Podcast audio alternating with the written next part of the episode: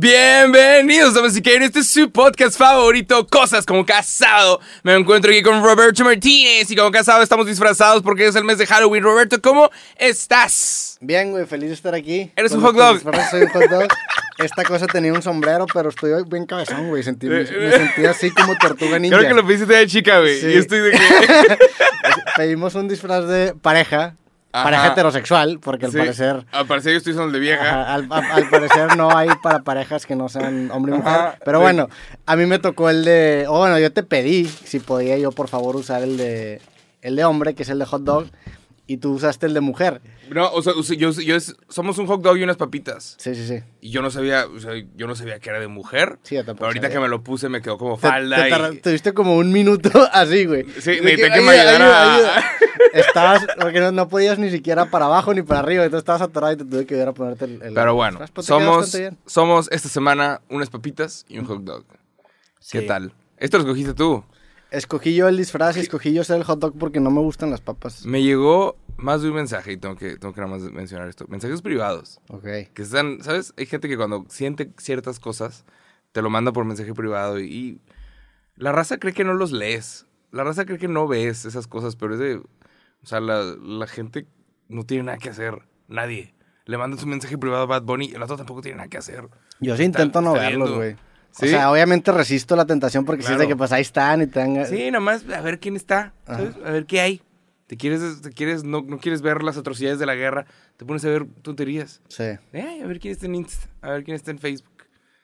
Y, y recibí más de un mensaje diciendo, ya no obligues a Roberto a disfrazarse. Y yo ay, sigue su madre. La gente cree que yo te estoy obligando a disfrazarte, Roberto. Pues sí, sí hay una obligación, ¿no? O sea, sí me están obligando, ¿no? Roberto está en Algo- serio, Roberto está en serio, y tú lo obligas a, a salirse de su zona de confort, maldito. Y yo que ya, güey. Nada, es, es, es una época en la que los dos quisimos disfrazarnos. Está Má- chistoso. Más, tú que yo, más tú Está que yo. chistoso. Más tú que yo. Está de huevos. Más tú que yo. Pero este, este disfraz sí me gusta. O sea, siempre, está de huevos. siempre está había querido disfrazarme de hot dog. Eso está chingoncísimo. es como de película de skate de los noventas, ¿no? Que siempre hay un batido disfrazado de hot dog en patineta. Está Sí. como... Está como... Es como video de Blink-182. Ajá, exactamente. ¿Sí sale un güey vestido de hot dog en Blink-182 o no? Debe salir en, Alguien en, sale el de, en el de Man Overboard. Según yo, sí, sí, sí hay un video. Hay alguien que sale como vestido de algo. Hot Que Dog salen en mitos y Man otras cosas. Blink. Sí, según yo estoy casi seguro que esa estética es de un video de Blink que sale un vato en, en hot dog haciendo, patinando. ¿Quién sabe? Dice que Blink va a regresar, güey. Pero los originales, ¿no? Sí, sí, sí. ¿Te Es- imaginas eso? la campaña que hicieron es que empezaron a poner pósters en, en todo, en países de Latinoamérica. Entonces en Ciudad de México aparecieron puros pósters de Blink. Pero nada más en Latinoamérica. como yo tengo entendido, sí. Pero que van a volver, pero con un tour por toda Latinoamérica, ¿o qué? Sí, no encontramos o, el o que van a volver los originales con Tom DeLonge. Tom DeLonge, eh, Mark, Mark Hoppus el año pasado le dio cáncer eh, y como que volvió a empezar a hablar con Tom, porque con Travis Ya, ya hablaba, porque ya. ya tenían una banda con Matt Skiba. Entonces como que mandaron la chingada a Matt Skiba y, ahora- y otra vez la Pues yo creo que también él sabía que estaba temporalmente. Ajá. Ahora, acabaron sacando discos con este vato, no sé qué van, no sé cómo le van a hacer. Me imagino, me imagino que me imagino que van a ignorar esos discos y va a ser que bueno, no vamos a tocar nada de estos últimos dos discos y vamos a tocar solo las de Tom, pero se va a, re- va a regresar el line-up original de Blink. Todo Soy unas para- papitas. Sí, tú eres unas papitas. Pero sí, que voltear a ver, casi cierto, estoy de papitas. Sí, güey. Pero, sí. Es que hay muchas bandas. Acércate al micro, güey, por favor.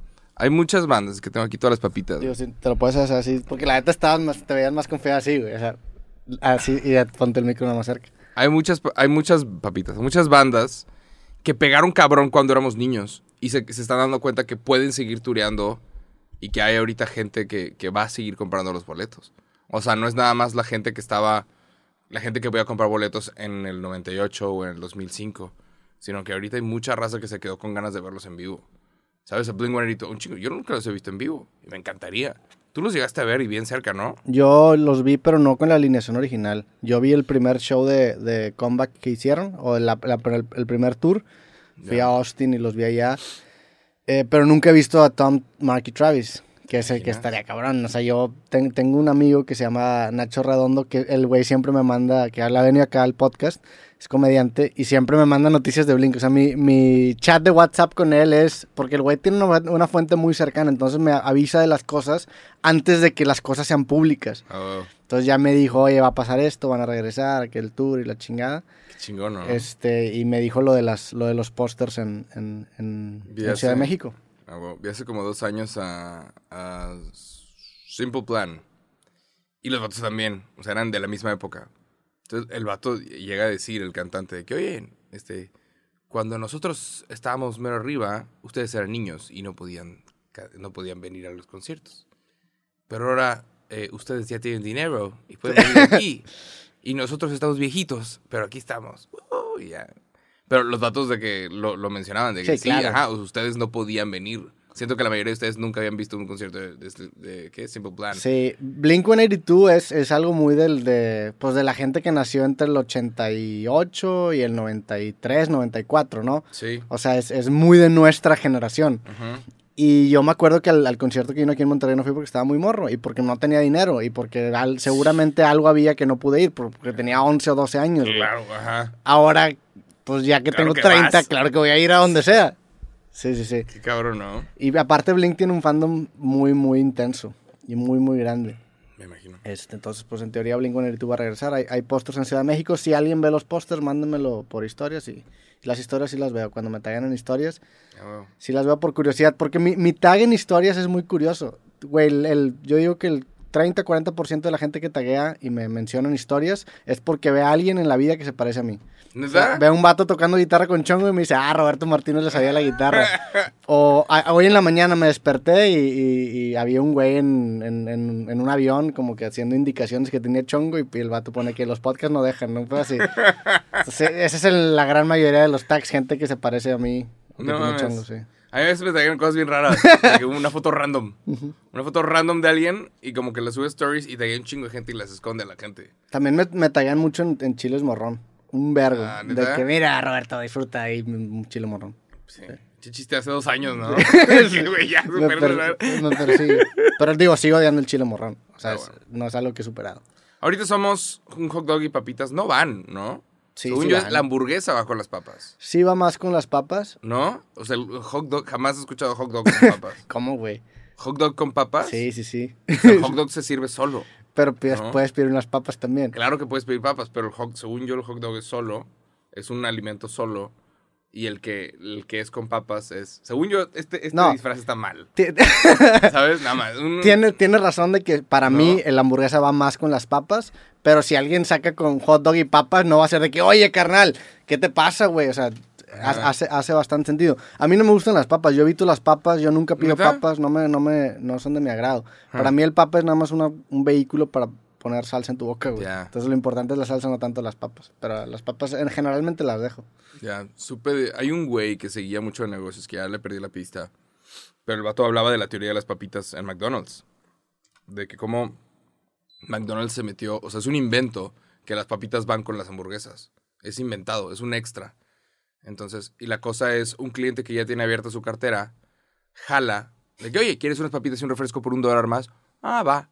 A un cliente que tiene cerrada su cartera. Sí. Si la tienes cerrada y, y quieres ofrecer, el vato lo que hacía era real estate. El vato compraba y vendía casas y él aparte tenía otro negocio de poner albercas en Canadá.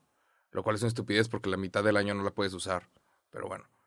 Entonces el vato decía, güey, yo estoy vendiendo la casa y un cliente que ya tiene abierta su cartera, le dices, oye, por 25 mil dólares más te pongo una alberca aquí, ¿jalas? Ah, va. Entonces, los clientes que ya la tienen abierta son los que te compran la, la alberca. Son los que agregan ese extra. Entonces, las papitas fueron, es un invento para que cuando pidas tu hamburguesa te agreguen una cosa más. Y eso aumenta el valor del ticket. Y Sí. son millones de dólares. Sí, claro, si, si estás hablando de la efectividad que tienen las papas en la hamburguesa, pues estás hablando que en la gran Ni mayoría de las veces que se compra una hamburguesa se compran papas y es un upsell que, les, tú, que tú le estás dando constantemente al cliente que genera utilidades cabronas. En en e-commerce hay upsell y cross-sell y upsell es eso. O incluso también, por ejemplo, el hecho de que tú pidas un combo de, de un hot dog y unas papas, a lo mejor te lo, lo puedes pedir el combo grande y, y solamente te cuesta, no sé, 20 pesos más. como ya tienes, como dices tú, la cartera abierta, ya es mucho más fácil que aceptes esta venta A que si empiezas con la cartera cerrada desde cero. Y funciona tanto en e-commerce como en, como en McDonald's o en restaurantes, En que- todos lados lo hacen. que esta manera, o sea, está, eh, eh, la, la- el camino del negocio está estructurado como una escalera, en donde los pasos son no lo suficientemente intimidantes para que la gente diga que no y lo suficientemente tentadores para que la gente diga que sí. Entonces, generalmente creo yo que la regla, o, o no, hay, hay teoría que dice en e-commerce es, es del 20%. Un buen upsell es meterle un producto más de 20%. Si tú estás vendiendo algo de 300 pesos, un buen upsell sería algo de, de 50, 60 pesos, porque no es tanto a comparación de lo que ya tiene el, el cliente para, para que sea efectivo. Es buena teoría. Sí, güey. Ahí para toda la raza que nos está escuchando, si pones uñas, agregas una cosita más. Ay, por cierto, por un poquito más te agrego tal cosa. Pum. ¿Tú, Y tú qué son opinas? millones de dólares a la larga. Es una locura. ¿Tú qué opinas de las papas? Están ricas. Está Sí. bien. Pero si te pones a analizar, creo que no va con la hamburguesa. No, sí creo que va, la hamburguesa debería tener algo que te ayude como a, a digerir. No hay que inflarte más. ¿Sabes? Si te pones a ver, la papa es muy... Es muy barata. Pero Las papas son muy baratas. sí. ¿Ha- ¿Has visto cómo se hacen las papas? Las De que papas en In and Out, ajá, las papas a la francesa.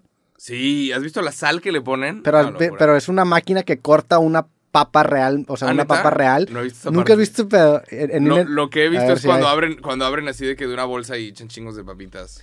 Y Yo- le echan aceite y le echan la, la sal. Me acuerdo que lo vi en, en, en In and Out, eh, a un vato haciendo papas y es una maquinita en donde... Una papa original. Sí, una papa original que la meten como a una, a una máquina que es este Ya, pedo sí. y la aplastan y salen las tiritas, güey. Y ya esas, esas después las meten en aceite, no sé en qué, la- en qué las... Chingón invento, ¿no? Sí, en qué las meten, pero es un invento pues, bast- bastante consumido y luego ya aquí están las papas hechas Ya. después de que las cortan. Ay, húmedas y todo el pedo. Sí. Ah, ve nomás. Tú como que no tienes una opinión fuerte sobre ninguna comida. No. No, no, no. O sea, es de, ¿eh? ¿Sabes? Es, es la gasolina para continuar. Una vez me lo dijo un compa japonés.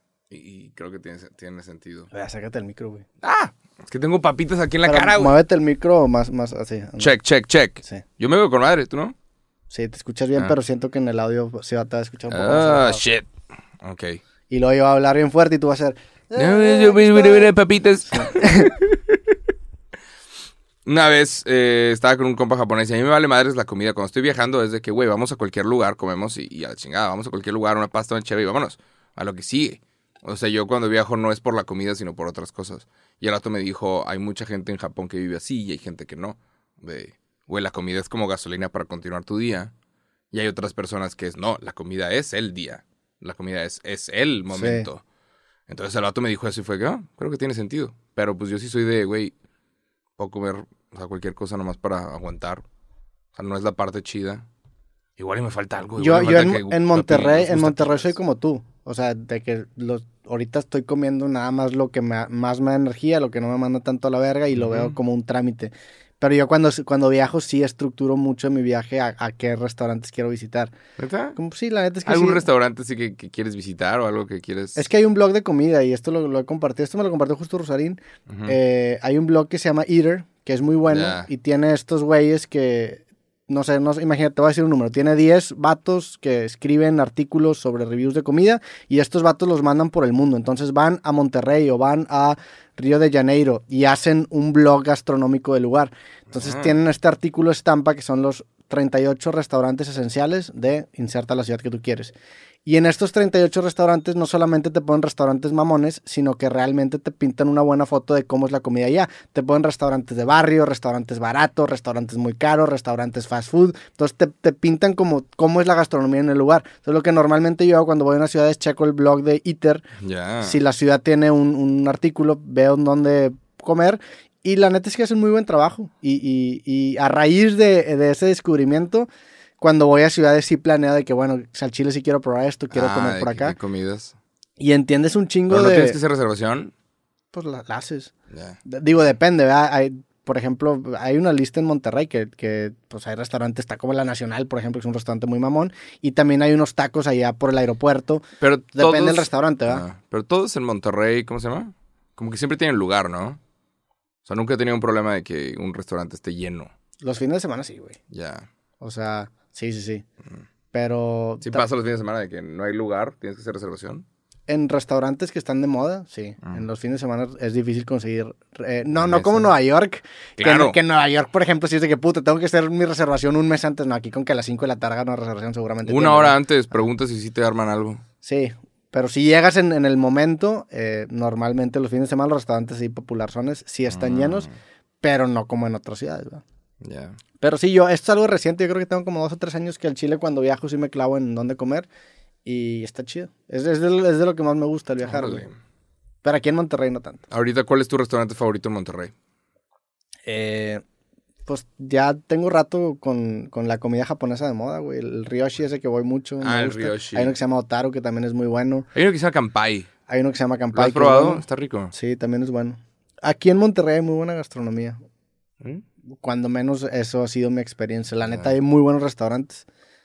Hay uno que Este- se llama Papalote, que vende unos tacos de carne asada. Sí, también que es están bueno. de que tienen bonita presentación. Y están en Uber Eats.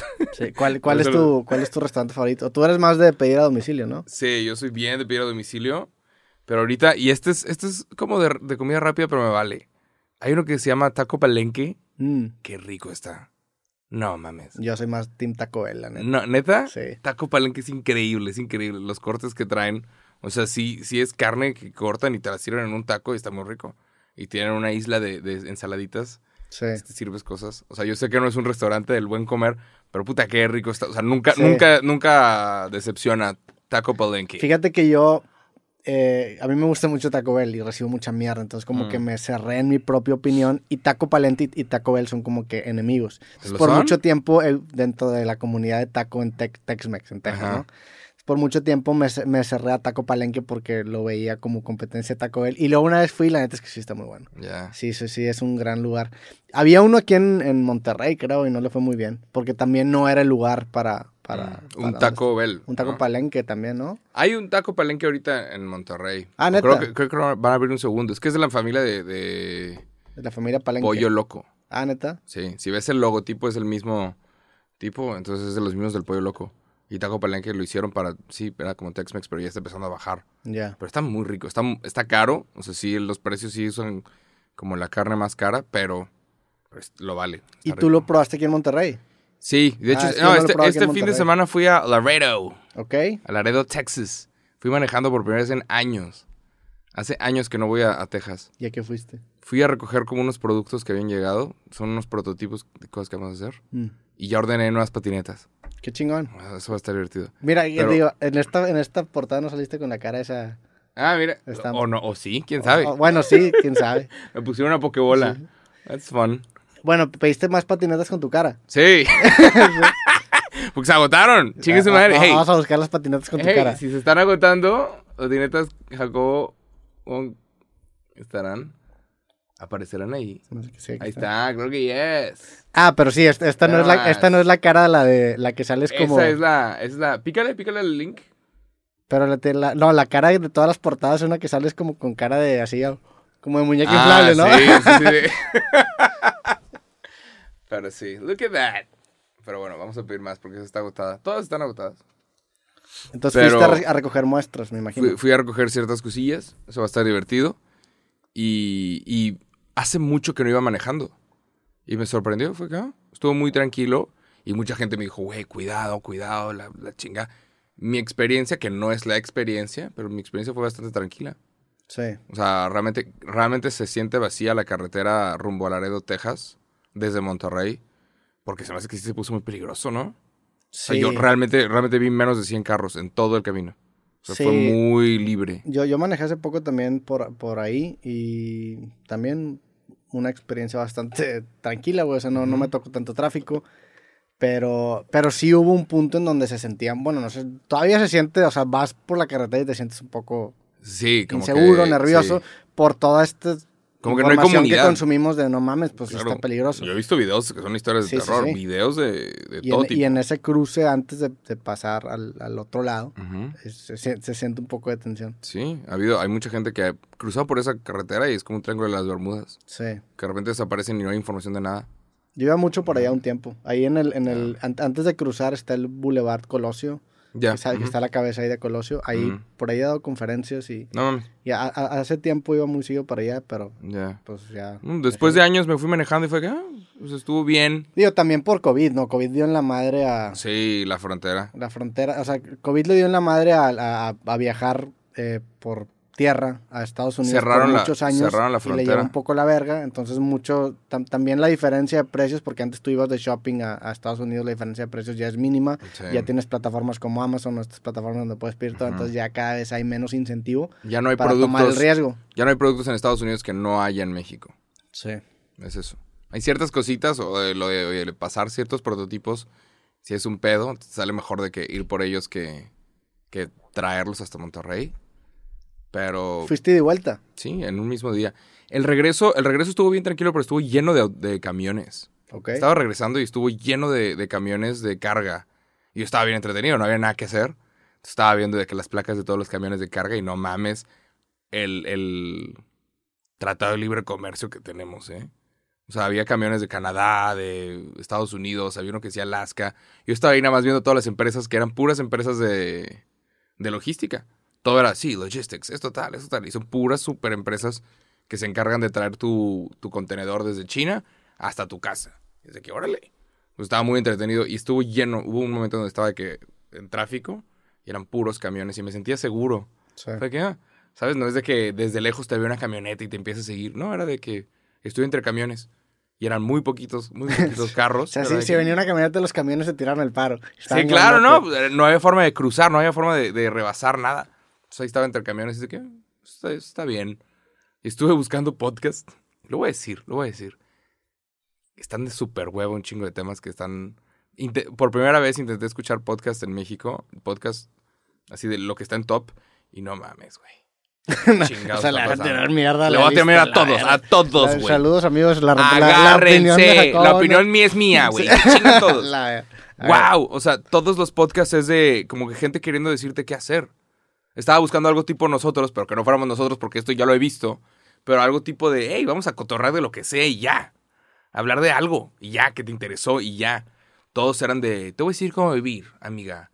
Ya, este güey ya no lo vale. Luego, gente que no sé si tiene el de este de psicología, pero gente di- diciendo cosas que es de que necesito ver tu cosa de psicología antes de estar hablando de este tipo de cosas, de cómo solucionar problemas como ansiedad y así, desde que, wow, wow, wow, wow. O sea, estuve, estuve un ratito escuchando diferentes podcasts y fue de, estoy seguro que necesitas, o sea, si vas a dar un consejo de psicología o de cómo lidiar con ciertas cosas como la ansiedad o la depresión, aparte de que hay diferentes niveles de depresión, yo necesito ver tu título. Muéstrame que, que estás preparado para dar este tipo de consejos, porque puede llevar al suicidio a alguien Pero lo, lo por tienen no o no? tratar correctamente. No sé, pero Pues no sí. se escuchaba como, como si sí. ¿Por qué? ¿Cómo, cómo se escucharía No un güey con título? Escucha, lánzate. Un día estos vamos a Laredo, Texas. O sea, si tú me escuchas y dices, ¿este tiene título o no tiene título? No, no estamos diciendo a la gente cómo vivir o cómo lidiar cuando se sienten tristes, Ya. ¿sabes? O cómo hacer. No mames, vi, estaba. Todos los podcasts son o de terror, y que es leyendo las experiencias de otras personas, o de que. Sí, te voy a decir cómo vivir. Hombres y mujeres diciendo, mira, esto es la- las 10 reglas de tu vida. Estos son los tal de tu vida. Esto es... Y es de, ajá. O sea, como que falta raza nada más queriendo agarrar el coto. Y creo que esos son los podcasts más indies. Ok. Más los que no están en el top 200, pero son esos podcasts que están como por ahí. Y ya, estuve ahí viendo un podcast de unos vatos que conozco. Salud. Gracias. Que se llaman... ¿Cómo se llaman? En plan tranqui. Ok. Y son dos vatos, Crow Valdés y Ricky Barker, y estaban hablando de sus exes. De sí, esta vieja me puso el cuerno, hija de la chinga. Y yo estaba bien entretenido escuchando la historia. Pues nada más te quieres salir de donde estás. Sí. Pues es que eh, depende, o sea, es un O sea- formato que a ti te gusta. Ajá. A mí, a mí, por ejemplo, pues es que yo, ¿Qué tipo de podcast te gusta escuchar? Fíjate que yo ahorita traigo muy de moda uno de, pero son gringos, uno, uno de un güey que ni siquiera es gringo, es un vato ruso que se llama Lex Friedman. Ajá. Eh, la neta hace muy buenas Ya, entrevistas. pero es como queriendo Es- analizar un es tema. un güey muy ¿no? Es como- robótico, Sí. la neta, pero a mí me gustan mucho las entrevistas que hace. Ya. Eh, me aventé también el de Natalia Lafourcade, que sacó un podcast de su nuevo disco. Natalia Lafourcade sacó un podcast de su nuevo disco. De su nuevo disco. Ok. Eh, digo, es más como promocional sobre su nuevo disco y sobre el behind the scenes. Está bueno. Empecé a escuchar el de How I Built This, que la neta sí es un podcast bastante bueno. ¿De quién es? Eh, es de un güey que se llama Guy, no sé qué chingados, pero ¿Y es un podcast trata? muy grande. Eh, Ah. Pues entrevista a CEOs y a dueños de las grandes empresas y Ya. les pregunta cómo lo construyó. Pero también es como muy, ¿sabes? Muy profesional. Pues sí. Empresas. uh, Pero pues yo dinero. tenía ganas de escuchar algo así. Me aventé Claro. la historia de Instagram, me aventé, ah, hice uno con Casey Neistat, me aventé el de. Casey Neistat y traigo ahí varios en queue que quiero escuchar. Eh, y de- depende del humor que... O sea, por ejemplo, a Ah. veces me aviento un- algunos de Rogan, a veces me aviento unos de Rogan con peleadores, si es que quiero escuchar MMA, o a veces con Ah. comediantes. Andrew Schultz tiene uno muy Andrew bueno. Schultz, el de Flagrant, es muy bueno. Es muy Tim bueno. Dillon es otro, otro Pero comediante. ve como el muy de bueno. Andrew Schultz también es de que, güey, vamos a hablar de pendejadas. Sí. Güey, a Pero cuando, bien. cuando tengo ganas de escuchar a alguien en ese tono, escucho eso. Hay veces en donde si quiero, al chile quiero algo más serio. Y pues escucho el de Lex Friedman o escucho el de, el de Javier Bill. Pues de ser por personalidades, pero yo soy de, güey, sácame. Güey. Estaba en la carretera son tres horas de carretera. Es de que, güey, Escuché uno. cuéntame, cuéntame cómo tu ex te puso el cuerno. O sea, escu- ¿sabes? escuché uno muy, muy, muy específico que me recomendó. Me lo recomendó Pepe Madero, justamente. Ok. güey, Que ese vato siempre saca podcast que dices, carnal, ¿por qué, güey? O sea, ¿por qué está escuchando este? Eh, por ejemplo, el, este güey me había recomendado hace mucho tiempo que este nunca lo escuché, uno que hablaba sobre los beefs entre dos bandas y la chingada y te contaba la historia de Mm. por qué estas dos bandas Chisme. Chisme, es un chisme 100% musical. Yo no, no, no me fui por esa vía. Y luego me recomendó un podcast de un güey que es un actor que es un actor semi reconocido. Creo que salió en The Office o en algún show, Mm. no como protagonista, sino como uno de los secundarios o de los terciarios. Y el podcast se trata sobre cómo este güey cuando estaba empezando a ser actor, eh, lo, lo iban a castear para una serie de HBO que se llama Band of Brothers, que es una serie muy Ah, famosa. ok. En esta, serie- en esta serie sale Tom Hanks, que Tom Hanks es un... que De hecho ahorita estábamos viendo a Tom Hanks. Ajá. Este, Tom Hanks es como un vato muy querido en Hollywood. Total, güey, castean a este vato y le dicen, sí, va, se arma. Y ya cuando ya está prácticamente dentro, lo llaman a una audición extra. Entonces el vato como dice, ok, bueno, pues vamos a una audición extra. Hace la audición extra y va con Tom Hanks y Tom Hanks le dice, ¿sabes qué? No se va a armar, güey, porque tú tienes dead eyes, tienes una mirada muerta, no sé cómo describirlo, Úcala. tropicalizar. Entonces el podcast se trata 10 años después de la experiencia en intentar explicar por qué Tom Hanks le dijo que él tenía Dead Eyes. Entonces habla con gente y dice, oye, güey, ¿tú crees que tengo Dead Eyes? ¿Por qué crees que Tom Hanks habría dicho esto? Qué hueva, Y- una oportunidad así, ¿no? Es que pero, güey, se me hizo bien cabrón que el podcast se trate de eso. O sea, está bueno. un evento que Tom Hanks aún ni se acuerda, güey. Sí. Y le generaron un podcast a todo ese evento en específico y el vato habla con mucha gente. Es buen tema. Digo, a fin de cuentas se vuelve una excusa para hablar de historias de fracaso, ¿verdad? Ajá. Pero el podcast se trata sobre cómo este güey fue rechazado por Tom Hanks. Me imagino que eventualmente quiere que Tom Hanks vaya al podcast y platique con él. Pero escuché ese también. Y está muy bien hecho. La neta es que está. O sea, tiene un storytelling muy cabrón.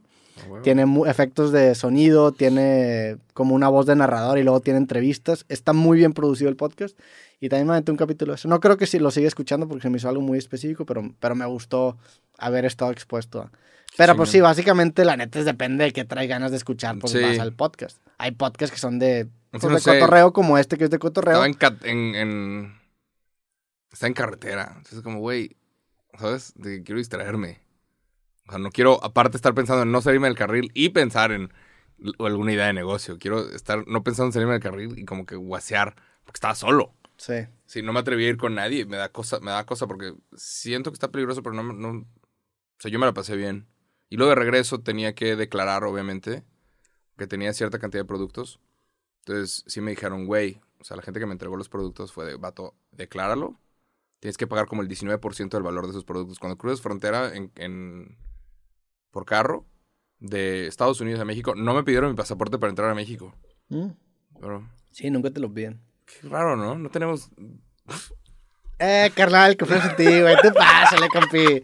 Bienvenido. ¿cuánta mierda no está casa, pasando? tu casa, carnal. Sí, sí, sí. No me pidieron pasaporte. Dato curioso, para, hay mucha raza que nunca ha pasado en tierra, pero no te piden pasaporte para entrar a México de regreso. Pero también es porque en, en- en Estados. Unidos hacen tanto pedo para entrar porque necesitas visa Ah, y necesitas permiso. ajá. En México no tenemos eso. Entonces en México, pues, güey, un, un vato que tenga un pasaporte gringo, si estás cruzando Estados Unidos, que va a ser el, el, no sé, el 80%, bueno, el 50% y el otro 50% va a ser pasaporte mexicano. O sea, no hay una razón para estar tan, tan estrictos en ese sentido. Ya. Pero sí, a sí, lo mejor deberíamos ponernos también nosotros pilas y decir, perro. ay, ¿sabes qué? Gringos una visa para entrar acá, güey. Sí, ¿no? Y nadie va a venir. Y nos No, lleva a la sí. verga, nos ponen impuestos, nos cierran fronteras, se acaba toda la chingada. Estos disfraces ya valieron madre. y vuelve ¿Quién sabe la cuánta cosa está dependencia de pasando? Estados Unidos. Pero bueno, me fui declaré para, para mostrar los productos y pagar el porcentaje. Y, y había tres miembros de la Guardia Nacional. Entonces llega uno y yo, "Ay, ¿qué es esto? ¿A qué te dedicas? No, pues hago tal, tal y tal. Ah, huevo. ¿Qué Y dijiste? traían ahí un perrito. No, pues me dedico a marketing. Mm. Es lo que digo. Si dices YouTube, yo- soy youtuber, las preguntas que vienen después son de que, ah, a ver, a ver, baila. Las yo siempre digo marketing. Y cuando me dicen explica, no, pues muestro de que amigos cool o algo así. Ya. Siempre, ¿tú qué dices cuando te preguntan a qué te dedicas? Yo lo he cambiado y ahora sí digo que ah, I have a podcast. Y ya. Y me ¿Neta? dicen, a ver, le digo, güey, Google me la verga. Y, me, y, y he ¿Es lo tenido que buenos resultados así. de I que- have a podcast. Ajá. Ya. Es que no hago, hago marketing para una empresa de ropa. O algo así. Pero. Antes decía programador y luego decía autor y autor sí me metía en pedos. Porque es de que, ah, vienes acá a distribuir, entonces ya dejé de decir Ah, autor. Y, y digo, o podcaster o a veces digo software developer. Que la neta ya no lo hago, entonces ya prefiero decir la verdad. Bueno, me metieron al perrito, un perro grande. Te metieron el perrito. K9. Ok. a, a- buscar droga o no sé qué, no sé qué están buscando. O bus- hay, hay perros que están entrenados para buscar billetes. Neta. Mucho dinero, porque lo que cruza de, de Estados Unidos a México es el dinero. De que porque ya, ya vendiste algo, ya hiciste algo así y están buscando fajos de billetes que tienes que declarar. Entonces metieron ahí el perrito y en eso o los otros dos del- de la Guardia Nacional. O sea, te tocó Oye. rojo, te tocó rojo. No, no, no, yo me, me fui Ah, a declarar. Hay, una- hay un lugar para declarar. Sí, antes de- del semáforo, ¿no? Sí, en lugar del semáforo dices, a ver, tengo esto y voy a pagar el 19% del- de, lo que vale. Porque no quiero que me toque. Y me dijeron, güey, si te toca rojo, te lo van a querer quitar. Y te cobran el 15% o una cosa así eh, por los días que te lo están guardando. Tú tienes que ir a Monterrey por algo y regresar. Y es de que, nah, chao. Entonces fue de que no, declarar. Y los de la Guardia Nacional ven este podcast. Sí, la, ¿Sabías? Sí, pues justo la, la vez pasada que crucé. Bueno, pero ahí regresé por Reynosa. El, el vato de la. De, de ahí del, de la Guardia Nacional fue que, ah, el vato del podcast. Con ¿no?". el uniforme y todo. Y fue, ah. Y me tomé foto ahí con, los güeyes. ah, huevo, güey. la Guardia Quería- Nacional quería- y al quería SAT, no tocar- quiero pedo, ¿verdad? Se los juro que todo lo estoy haciendo bien. Sí, claro, yo que- quería tocar al perrito, pero no me atreví. no, no mames. Está que- trabajando, güey. Sí, ¿no? claro, es un perro trabajador. Es Hecho un perro que tiene un matar. trabajo. Sí. Es un perro que está. Saludos eh, a la o- gente que está desempleada en este momento. O sea, ponte a pensar en lo loco que es que un perro tenga un trabajo. Sí. Es un perro con un trabajo. Sí, está claro. trabajando. Se necesita, el país lo necesita.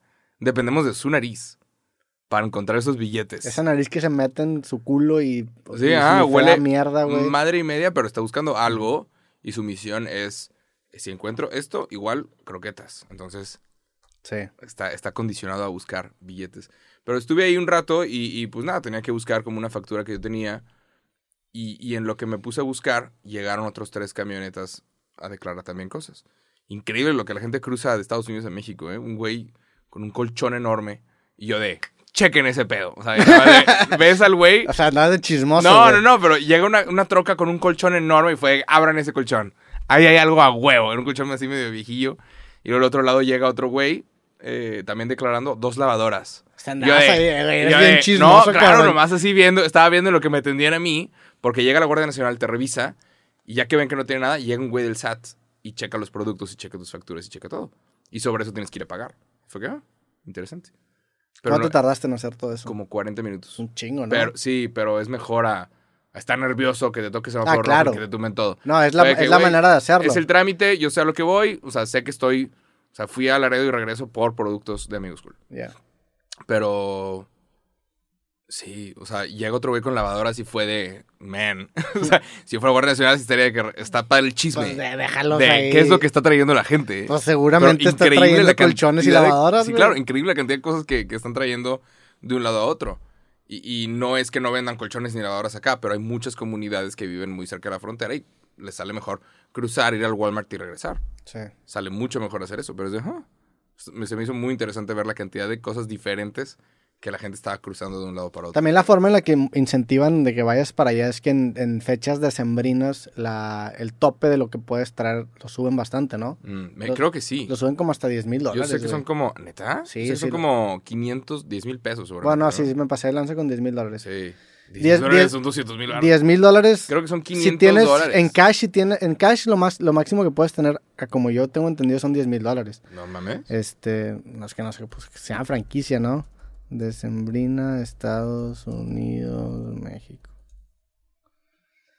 El valor de la franquicia en esta temporada aumenta. Los viajeros nacionales mexicanos provenientes del extranjero ingresan al país vía terrestre pueden ingresar hasta 500 dólares de 500 mercancía. sí. dólares. El resto del año son 300. Sí, es muy poco, güey. Sí, yo qué sé, me super Sí, mega si de verga con 10 mil Sí, dólares. Si te pasas, si te pasas de 300, sí tienes que declarar. Y tienes que pagar todo, de todo eso, el valor del 19%. O sea, si compras un PlayStation 5, ¿qué pasa?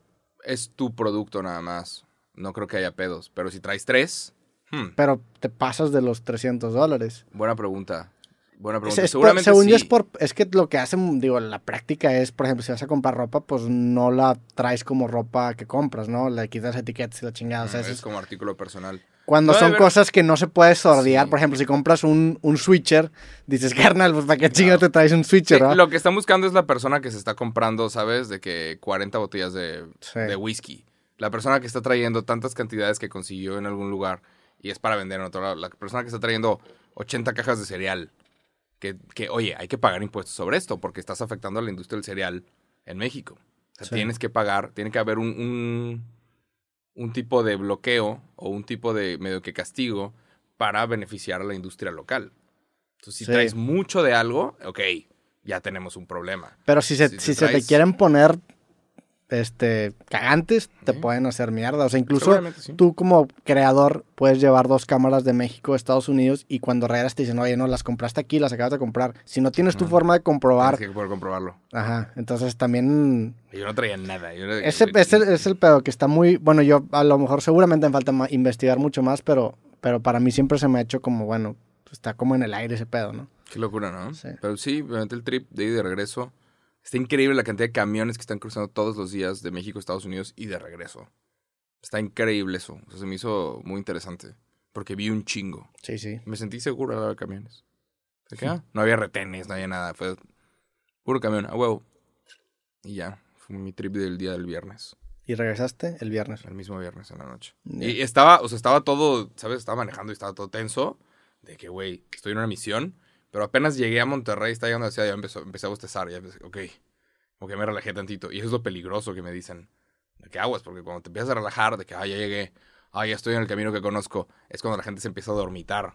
Ah, bueno, pero ¿Sabes? ya, ya te, te o sea, tampoco puedes ser tan paranoico, ¿ah? Sí, claro. Sí. Sí, o sea, nada más tienes que estar de tiro. Sí, claro. Pero sí, apenas llegué a Monterrey fue que, ah, ya. Como hay mucha gente que después de que cumple algo o después de que cuide de su familia o hace algo, ya se enferma. ¿Sabes? Hay mucha raza que dice, ah, ya me puedo enfermar, ya me puedo... Pero si ibas muy tenso en la carretera, entonces. No, pues, o Iba vas solo, manejando iba solo. Solo. Ya. Nada más estás atento a cualquier tontería, ¿sabes? Tienes que estar atento, escuchando algún podcast que, Que, que, que te deje estar atento a la que no carretera. te diga 10 reglas de la vida. Este, este- este capítulo se va a llamar 10 reglas de tu vida. Imagínate, estás manejando y es de que toda tu vida la estás viviendo mal. Yo manejando de que... Pues, güey, hay gente que sí, que sí quiere escuchar eso. Sí, no, hay un mercado Y claramente seguramente hay gente- enorme. Bueno, yo siempre, yo, a mí la neta no me gusta tanto el, el- el- esa- ese, ese tipo de comunicación, pero en algún momento en mi vida sí era algo que buscaba, güey. La neta, pues hay gente, es depende de cada quien. Supongo que, sí, claro, supongo que es que también hay formas de comunicar. A mí, a mí nunca me ha gustado también, y, y eso es algo que comparto contigo, los podcasts que, por ejemplo, en, en creativo, güey. Los podcasts de invitados en donde la reflexión es ¿qué aprendimos el día de hoy? Todos, Mm. hoy aprendimos a que no debemos. No, güey. Sí. Cada quien aprende lo que se le hinche. Tú puedes ver un podcast mío y dices, No no, necesariamente que pinche Roberto, nada". no quiero hacer las cosas como él. O el invitado de Roberto se pasó de lanza. Ya Ujú. aprendí a no hacer las cosas como él. O tú puedes ser un vato que dice, ¿sabes qué? Lo que hizo este güey está bien cabrón. Sí. Yo sí quiero hacerlo a mi manera. Entonces, no me gusta monopolizar el aprendizaje. Cada quien O de que interpreta. compartir la opinión. Ujú. Ujú. Pero bueno. Hay mucha raza que tiene esa necesidad. En este podcast estamos disfrazados. A nosotros nos vale madres. Somos un hot dog. También la, la, la. Bueno, tú eres unas papas. El hot dog, la salchicha es pura mierda, güey. ¿Neta? Son- es un, es es un cerdo. Es un cerdito. Es todo lo que le sobra al- a la carne de los cerdos lo, lo muelen o lo Lo licúan pasan y, por lo, una y lo ponen en un tubito que después es. locura de invento, esto que ¿eh? estoy representando. Locura de invento. Y eres un juego nada más con mostaza. Sí. No, no es. que ¿Eres La fan de la mos- mostaza o no? Sí. Yo también. Muy fan de la mostaza. La mostaza es buena. Es el mejor condimento, güey. ¿Se te hace? Sí, ¿verdad? Sí. La ketchup está buena, la, mayonesa está sobrevalorada, está buena también. ¿Le pones pepinillos? Sí, sí, sí. Sí. Pepinillo también, gran condimento. Pero yo le puedo echar siempre pido las tres salsas. Hay raza que le pone que jalapeños y, y a mí no. Yo no soy Yo fan de jala- los jalapeños. sí, no es indispensable, pero sí, sí hay y se ven, tienen buena pinta, porque hay unos jalapeños que se ven como naranjosos. Ah, o- como que lleva un ratito ahí. sí, esas sí no me gustan. Pero pepinillo y, y mostaza sí, definitivamente. Pero bueno, hablando de que estamos disfrazados, aquí te va la historia de terror de esta semana. Ok. Y antes de empezar con esa historia, te tengo que pedir perdón, Roberto. Ok. Y ahorita es por qué. Holy shit. Ok.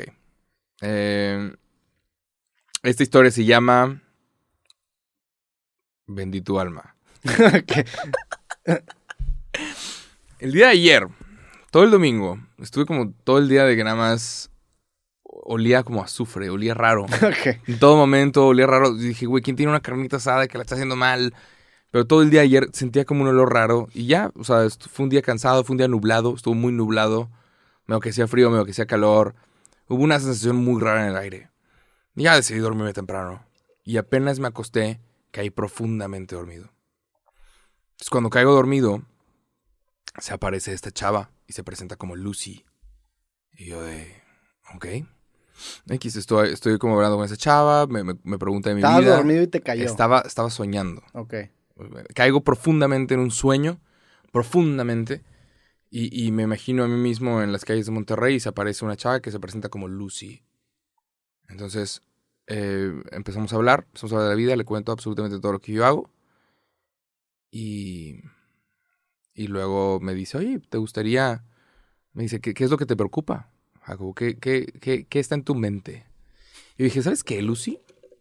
Me caga que tenemos un podcast bien pinche chingón y no está en el top 10 de los podcasts en Spotify.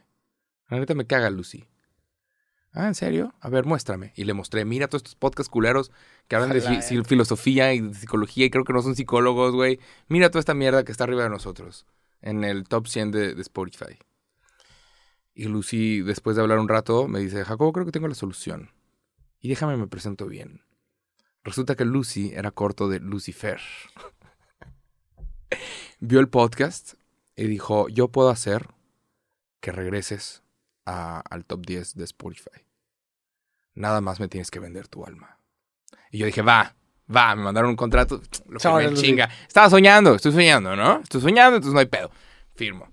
Y luego me dice, se pone a ver el podcast y me dice, ¿quién es este otro güey? Yo, eh, obviamente para ese entonces ya Lucy se convirtió en Lucifer y de repente se convirtió en un hombre. Un hombre grande y alto y, y era Lucifer, era Belcebú, era todas estas madres que, que- que se le han llamado durante el Satanás. paso de los Satanás, que se le han llamado por el paso de los tiempos. Y Lucifer me dice, ¿quién es este otro güey? Y yo, ese es Roberto Martínez, señor. Será cabrón Ese- que tuviera un nombre que Víctor. Sí, Eh, señor, ese- señor Víctor. Ese es, ese es eh, Roberto Martínez, señor. ¿Me da su alma? Y yo de, sí, está bien. ¿Vamos a llegar al top 10? De que, y Lucifer me dice, sí, vas a llegar al top 10, pero dame tu alma y la de Roberto Martínez. Y dije, va.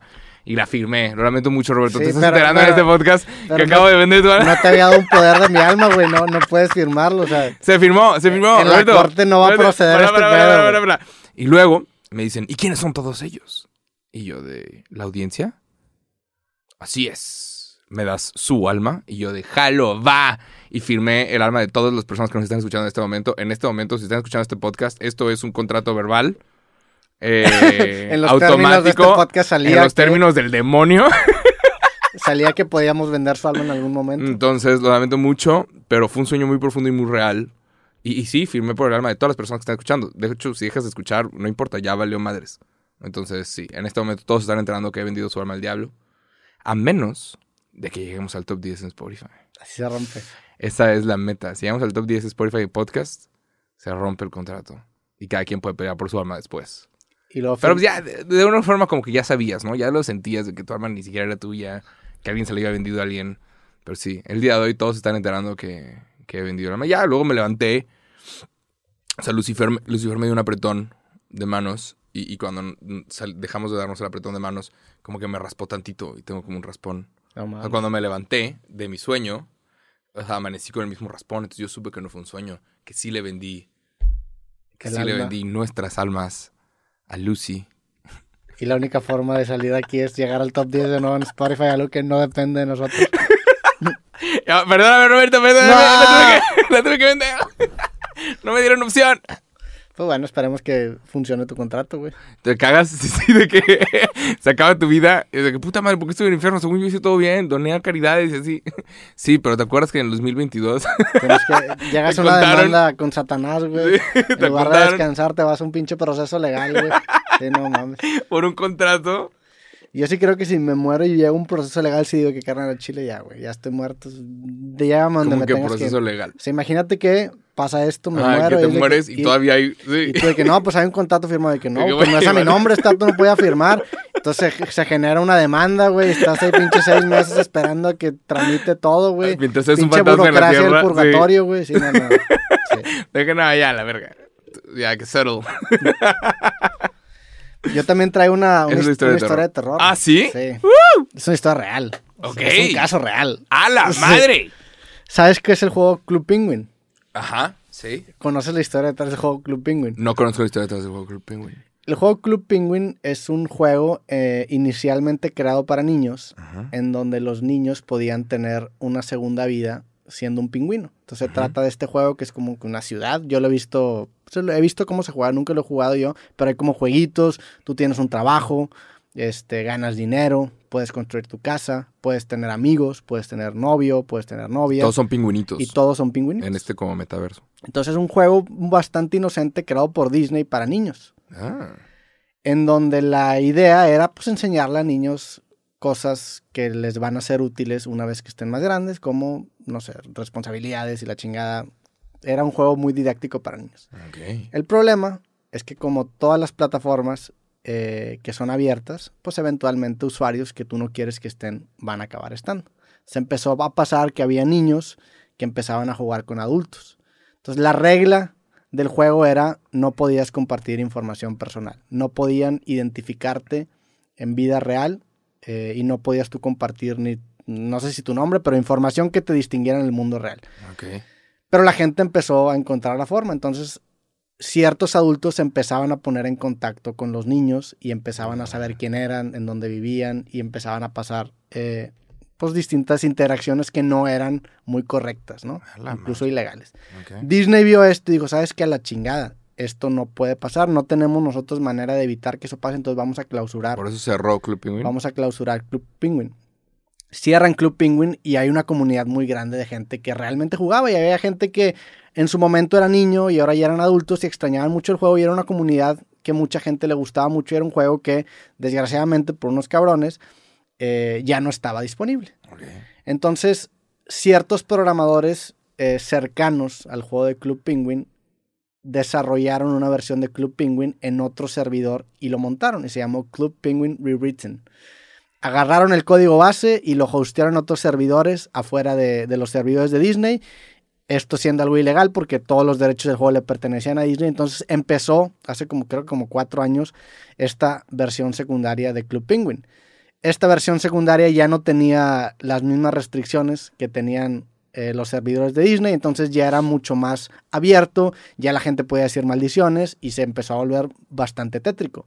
Ah. Había mucha gente que no sabía que estos servidores o que este juego de Club Penguin ya no le pertenecía a Disney, que ya no existía toda esta estructura y toda esta gente protegiendo la integridad. Entonces empezaron a pasar cosas muy culeras.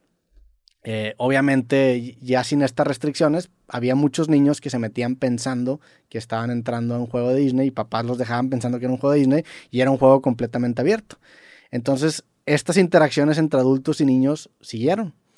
Y se empezó a generar a raíz de esto una, una, una red de pornografía infantil, güey. Puta madre. Entonces, obviamente estos adultos pues caían en estas prácticas ilegales, contactaban a los niños y después les pedían fotos y se generó una red de pornografía infantil. güey.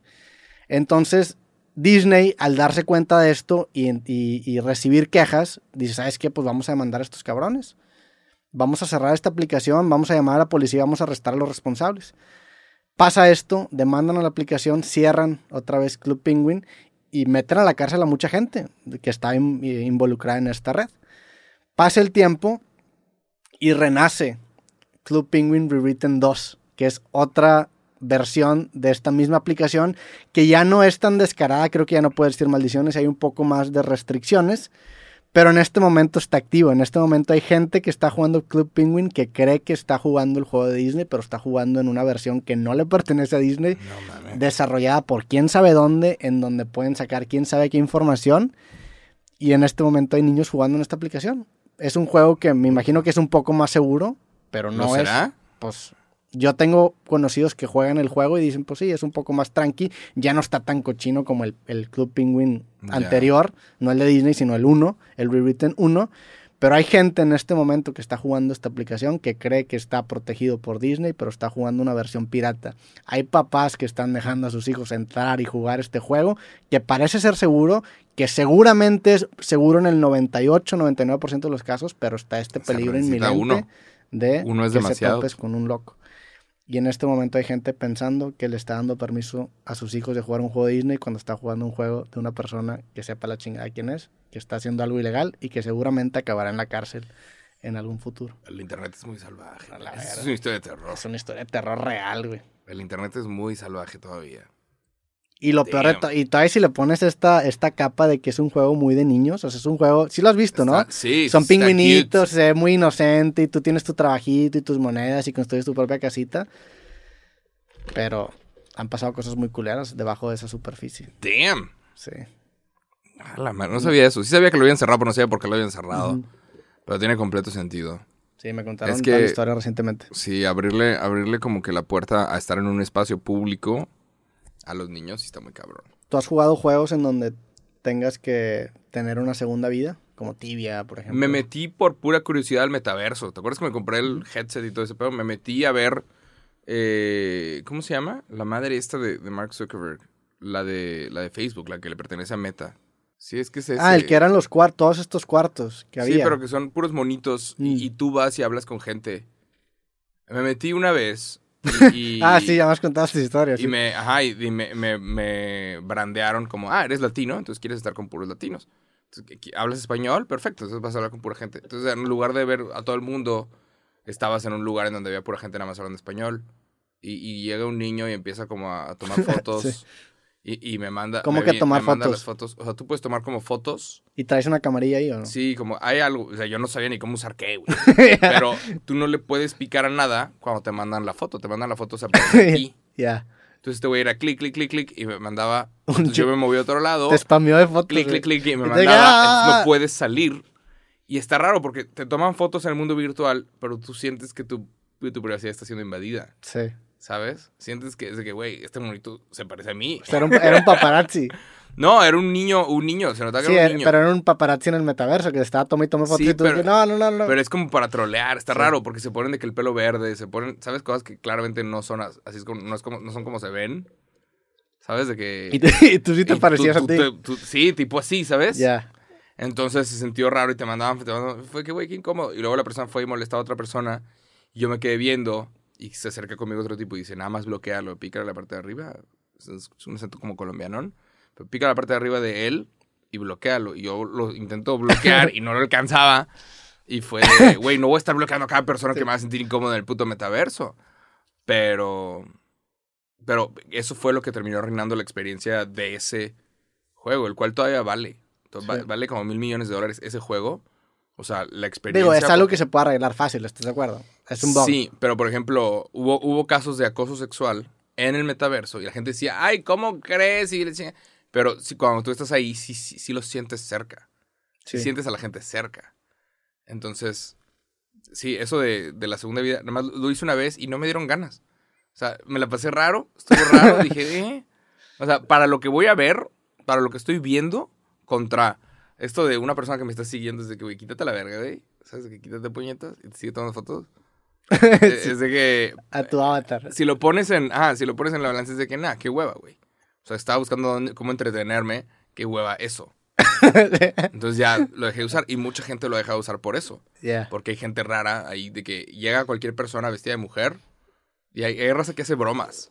¿Sabes? De que se viste de una, de una morra, güera y se- te puedes poner crop top.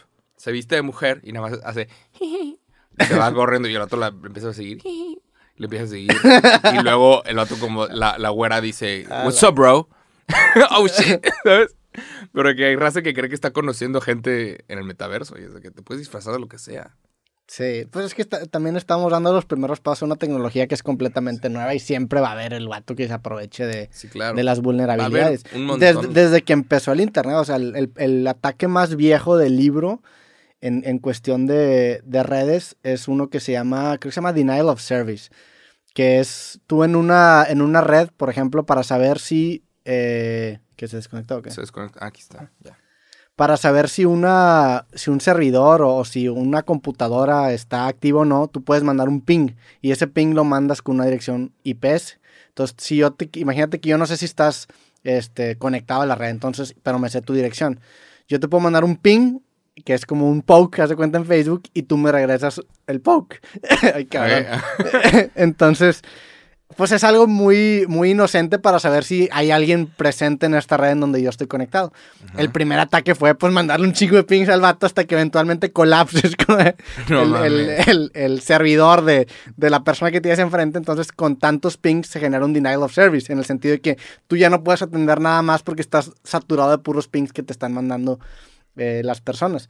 Esto es como ese primer ataque cibernético de pues, las fotos, ¿no? Sí, no. Encuentras una vulnerabilidad en una red y dices, pues bueno, vamos a aprovecharlo y eventualmente eso hace que lo acaben parchando. Ya. Al final, pues cada quien es responsable de su vida y de su gente, ¿verdad? Cada quien es responsable de qué tecnología le dan a sus hijos. Pero, o sea, las historias de terror de ese vuelo van a seguir sucediendo. Ah, como yo estoy viendo la tecnología, como estamos viendo, que ahí viene un nuevo Oculus y vienen nuevas cosas. Que de hecho hubo un pendejo que trabajaba en Facebook que se fue de vacaciones a México y se le quedó el Oculus nuevo, el Oculus 3, en un hotel. Y uno, un empleado se escucha la voz de que, ay, no mames, que sí, estoy de chingada. Y era diciendo, mira lo que se le olvidó a este güey, ya me lo quedé. Pero ese video se Salía- filtrando salía el porque video. decía, decía Meta Oculus 3. Mm. Y es de que, verga, este mierda todavía no sale y sale Pero ese, ese diciembre". video que me estás diciendo se grabó, se estaba grabando. un el güey, Oculus. un güey lo grabó, no, grabó de Ah, que ya, grabó el, el- aparato. Ok. Y era el prototipo. Es como, imagínate que trabajas en Apple y se te olvida el iPhone 15. ¿Cómo, güey? Y ha pasado. Que se les olvida Sí, el claro. último prototipo, el último celular. Entonces a un güey en México se le olvidó el último Oculus. Y es que fato. No mames, cabrón. Está, está y, bien. y los empleados del hotel hablando sobre, oh, esto ya me lo quedé yo, la chingada.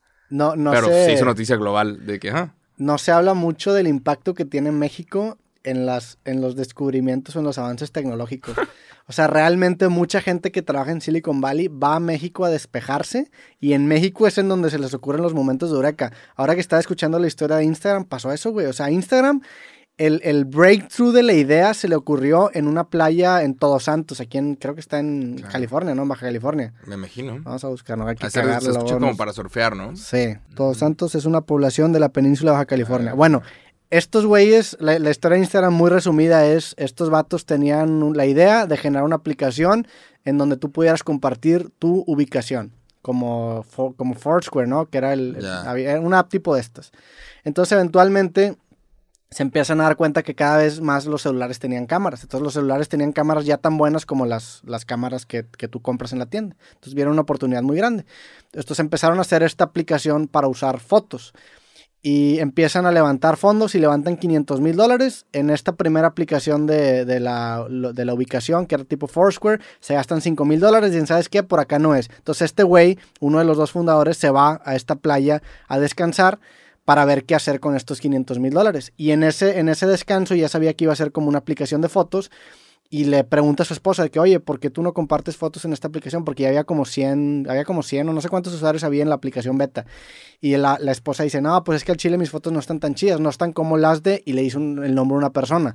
Y este güey le dice, ah, sí, es que sus fotos están chidas porque el vato usa muchos filtros. Entonces ahí fue donde le dio el momento de que no mames, vamos a enfocarnos 100% en hacer que esta aplicación tenga filtros para que una persona que normalmente no comparte una foto con un filtro diga, no mames, esto lo quiero compartir. Y eso fue el game changer de Instagram. Y se le ocurrió en una playa en México.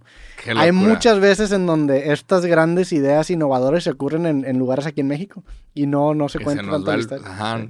Wow. Digo, no es como que... Tiene sentido. Sí, no es como que vamos a cobrar regalías, ¿no? Pero México sí es la musa para muchas personas. Es, esta, Sí. es este lugar en donde puedes encontrar inspiración que después la aplicas en tu vida. Al que vas a Y la belleza de México es eso, es la musa para muchas personas. Y muchas cosas en el mundo de la tecnología están influidos en gran parte por un descanso en México. Qué cabrón. Sí. Sí. Y ahorita hay cada vez más eh, hispanos en Estados Unidos. Entonces, es una cultura que se va a terminar formando en un- como una sola.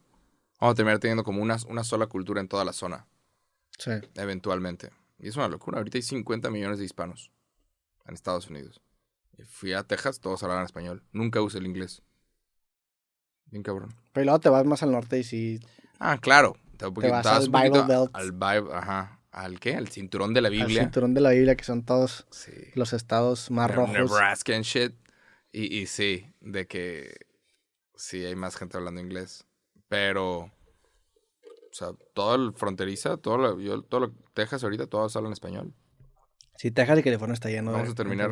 español. Sí, eventualmente va a ser una sola cultura, todo. Y eso va a estar interesante. Suena como una canción de Black Eyed Peas.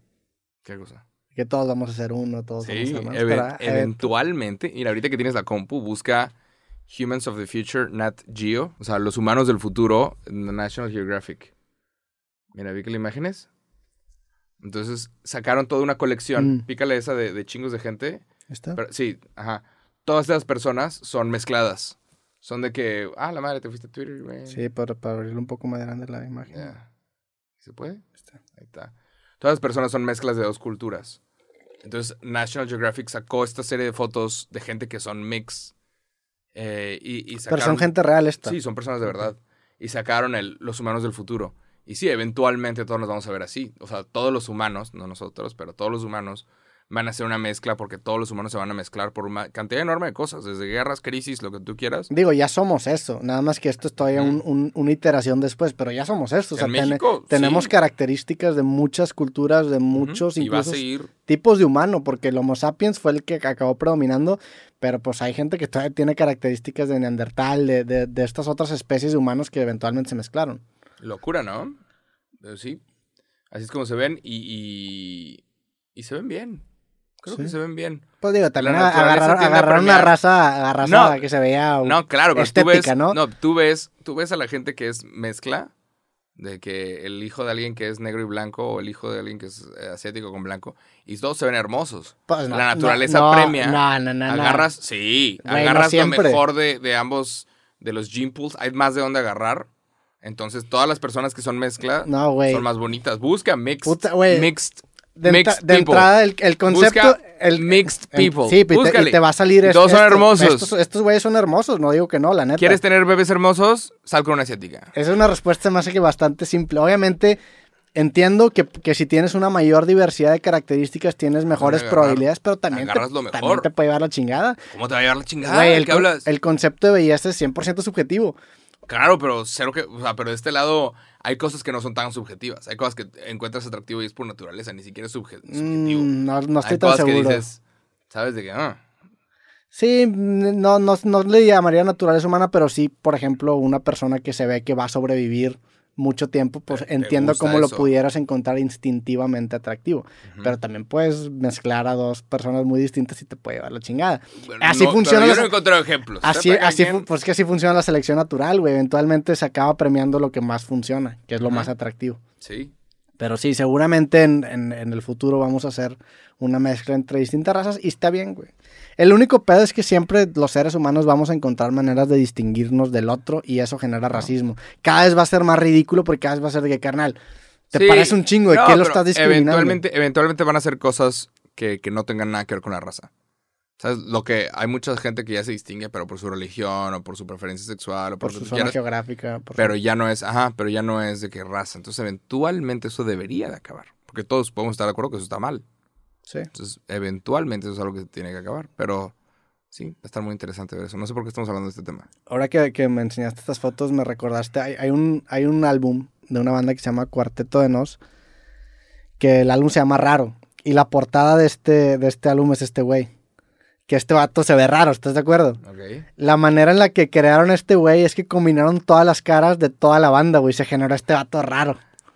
Ah. Se, se ve como futurista, ¿no? Porque pues a fin de cuentas pasa lo que, lo que estamos diciendo ahorita, estás combinando facciones de, de personas distintas en un ente que, Está cool. que se ve futurista, está chido. Está chingón. Está muy buena la idea. Sí, la neta sí.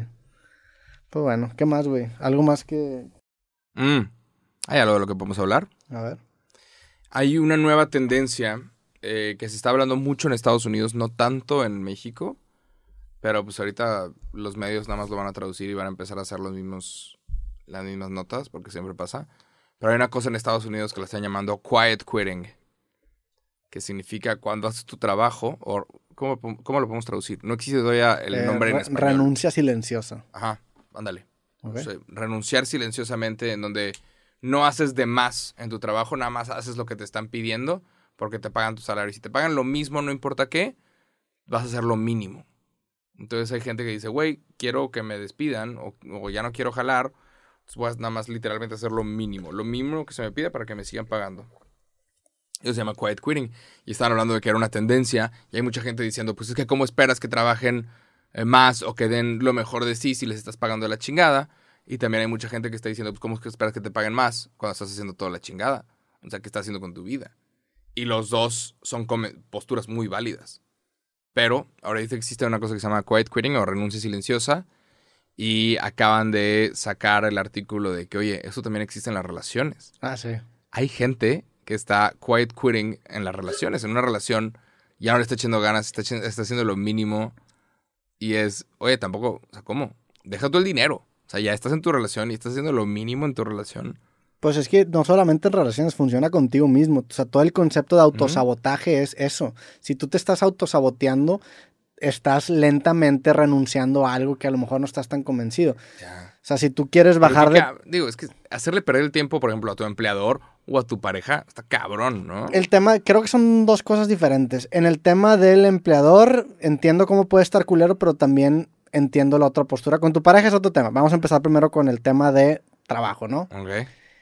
Y vamos, este se va a volver una crítica al sistema capitalista, pero pues esto, a, a esto va. Maldito dinero. A fin de cuentas, y, y depende mucho del estilo de trabajo que tú, que tú tengas. Si, si tu estilo de trabajo está muy alejado al resultado final y te pagan algo, es que digo, ahorita- normalmente la manera en la que se calculan los salarios de las profesiones es decir, oye, canal, pues cuánto es lo mínimo que van a poder aceptar para poder hacer este trabajo. Y con base a eso se genera un salario mínimo. Entonces, si ya está esa estructura del lado del güey que emplea, tú como, tú como trabajador, porque no dices, bueno, está bien, tú me estás pagando lo mínimo que me puedes pagar, pues yo te voy a entregar lo mínimo que te puedo dar. Y eso pasa porque no existe un estímulo tangible para el güey que está empleado para poder dar su mejor trabajo. Si tú tienes un sistema, por ejemplo, en donde tú premias a tus empleados, si a toda la empresa le va bien, el incentivo ya es diferente, porque si este güey se esfuerza además, la empresa va a generar más lana, que va a ocasionar que este güey también gane más lana. En las estructuras muy grandes no está hecho de esa manera. La estructura, muy- o sea, generalmente la manera en la que funcionan las empresas capitalistas es que eventualmente el margen acaba siendo más grande o mayor, o la utilidad acaba siendo mayor para los jefes y, los salarios de los empleados se quedan prácticamente estancados. Entonces, mientras existe esta disparidad en donde eh, la utilidad va para arriba y solamente se la quedan muy pocas personas, pues tú como empleado dices, pues bueno, entonces ¿para qué chingados me esfuerzo, güey? Sí. si se empieza a ligar un poquito más de- en el sentido de decir, bueno, si la empresa crece y su utilidad crece, tu utilidad o tu salario como empleado también va a crecer, esa es la forma de combatirlo. Sin embargo, no es así, güey. O sea, tú trabajando como mesero en algún restaurante, pues tú puedes dar tu mejor esfuerzo y si la empresa le va mucho mejor, tú no vas a ni siquiera sentir que eso está pasando. Entonces, me parece que por eso se genera. Si tú tienes un, un equipo más pequeño de personas y tienes un equipo más involucrado y dices, oye, ¿sabes qué? Imagínate, yo como podcaster, vamos a contratar a 10 personas. Si a este podcast le va cabrón, como yo te estoy pagando por porcentaje de utilidad, a ti también te va a ir más cabrón. Entonces, de esa manera siento que puedes luchar en contra de eso. Entonces, creo yo que es un síntoma Asociando a las personas. asociando. eh, Y no, a lo mejor no asociándolo directamente, sino hace- haciéndolos socios de la utilidad. O sea, porque es distinto asociarlos al negocio, ya. y eso es otra cosa distinta. Al IP. Ajá, a asociarlos a, oye, ¿sabes qué? Tu salario va en función a qué tanto generemos en este mes. Creo yo que esa es una, una manera de incentivar. Sí. Pero pues con empresas muy grandes también se vuelve muy impráctico hacer eso, güey. O sea, también en el tema de complejidad se vuelve muy digo, difícil. también hay de que premios por puntualidad, por llegar temprano todo el tiempo, por alcanzar ciertas metas. Hay comisiones, hay muchos lugares que dan comisiones por, pero yo sí sé que hay muchos lugares que tienen mucha rotación. Hay muchos lugares que tienen mucha rotación de empleados. Y tú, o sea, y tú ves cómo trabajan muchas veces ciertos empleados y ciertas empresas y están quiet quitting. Están haciendo Sí. lo mínimo para No, y te- sí, eh, pasar el día. pero estás de acuerdo que entre más grande sea la empresa, más se da eso. porque la culpa se diluye, tú no ves tus resultados tan tangibles. O sea, si tú te estás, si tú estás haciendo quiet quitting y te estás jodiendo a este güey, eso es, es, algo mucho más difícil de decir, bueno, me estoy jodiendo a esta empresa que son miles y miles de empleados, ¿no? O sea, entre más grande sea la empresa, más fácil es que se den estos casos. Y te topas con gente que de repente, pues a mí me ha tocado hacer ciertos proyectos con empresas muy grandes y hay gente que dice, ay, canal, ¿tú qué chingados estás haciendo aquí, güey? Estás perdiendo el tiempo, estás cobrando una comisión, eres un parásito, güey. Sí. Pues sí, porque no se siente que se está chingando a una persona, se está chingando a, un, a una empresa bien grande y se da este quiet quitting. Sí. hay una cosa que se llama comunicación organizacional, que es las comunicaciones adentro de las empresas. la comunicación adentro de la empresa. Entonces, si la computadora número 3 está fallando, ¿qué tan rápido puedes hacer que esa información de, oye, la esta compu está fallando, llegue a la persona encargada de cambiar la computadora o de arreglarla? Oye, todos los empleados están quejando de algo, oye, este uniforme me está calando la espalda, y todos los empleados lo están diciendo, ¿qué tan rápido llega el encargado de cambiar y al encargado, ¿qué tan rápido tiene acceso a, al CEO? O sea, ¿qué tan rápido llega a los jefes los temas importantes desde mero abajo hasta mero arriba? Y yo tuve una clase de comunicación organizacional en la carrera de comunicación y te pedían hacer un análisis de una empresa y analizar, eh, ¿cómo se llama? La comunicación dentro de la empresa. Y he trabajado con ellos, pero pues lo voy a decir, fue Cinépolis. O sea, Cinépolis, eh, alguna vez colaboré con ellos, está chingón pero alguna vez analizamos la comunicación organizacional dentro de la empresa y, tienen mucha rotación de empleados y la rotación de empleados está mal. Cuando a cada tres meses estás cambiando los chavitos, tienes ese problema. Y una forma de que ellos lo intentaban evitar era cambiar, irlo cambiando de puestos. Entonces, oye, esta semana te encargas de palomitas, pero la siguiente semana te encargas de, los tickets y la siguiente semana te encargas de esto, de esto, del otro. Pero aún así los salarios no, no inspiraban a seguir jalando. Y, es, y también no había mucha comunicación de, oye, ¿Qué pasa si esta semana toca palomitas pero tú no quieres? No, pues te chingas. ¿Cómo, güey? No, no, había esa... También creo yo que la satisfacción del trabajo va mucho con el, resolver problemas con un nivel de complejidad que te inspire, güey. O sea, si tu trabajo es muy mecanizable, pues ¿qué, ¿qué, o sea, ¿qué motivación le puedes tú encontrar a hacer algo que un robot eventualmente va a acabar haciendo? O sea, creo yo que tiene mucho que ver, y esto lo habla, hay un güey que no recuerdo su apellido porque tiene un apellido bien pinche loco, vamos a buscarlo. Flow State Doctor. Este güey. Mihaly, este vato. Es que me, este güey tiene un libro que habla sobre el estado de flow y habla sobre cómo tú tienes que encontrar el balance, aquí está esta gráfica, entre eh, el skill level, es decir, tu, tu nivel de habilidad y el nivel de tu reto. Entonces tú tienes que encontrar un, reto que para tu nivel de habilidad te genere un reto entre mediano y alto para llegar al estado de flow. Si tú te mm. sientes sobrecapacitado para tu trabajo y tienes un nivel de reto muy, muy, eh, muy bajo, entras en, la relajación. Si tú no, o sea, si tú tienes una capacitación muy bajo y tu reto es muy bajo, entras al nivel de apatía. Entonces el chiste es encontrar trabajos que te dejen en este estado de flow, que sean lo suficientemente motivantes por el reto, pero que tampoco sean inalcanzables por tu nivel de habilidad, que te generen que cuando menos te pongan en este estado. Entonces eso es lo que acaba pasando ah. y por eso mucha gente siento yo que se acaba desmotivando. Y tiene mucho sentido, o sea, si, si eventualmente te haces tan bueno que tu trabajo ya se vuelve algo rutinario, pues en lugar de estar en estado de flow, entras en estado de relajación, güey, y eventualmente vas a entrar en estado de apatía. Entonces es encontrar esos retos. No sabía de esta, ¿eh? He escuchado eso de flow state pero creo que es gente refiriéndose a fluir. No, este, sí. Flow aquí se refiere a como un Eso está muy interesante. Sí, totalmente. Sí. Y este güey es muy referenciado. ponerte retos que sean difíciles, pero que vayan con tu capacidad. Con tu, con tu capacidad de skill, porque también te puedes poner un reto muy difícil, pues si no estás capacitado, pues va a ser tan inalcanzable para ti que va a ser de que, oye, carnal, pues voy a reaccionar con apatía. O si tu nivel de capacidad es muy alto y tienes un reto muy pendejo, entras en ansiedad. Dices, oye, pues carnal, estoy súper capacitado para, para para esto, ¿por qué me estás poniendo algo así?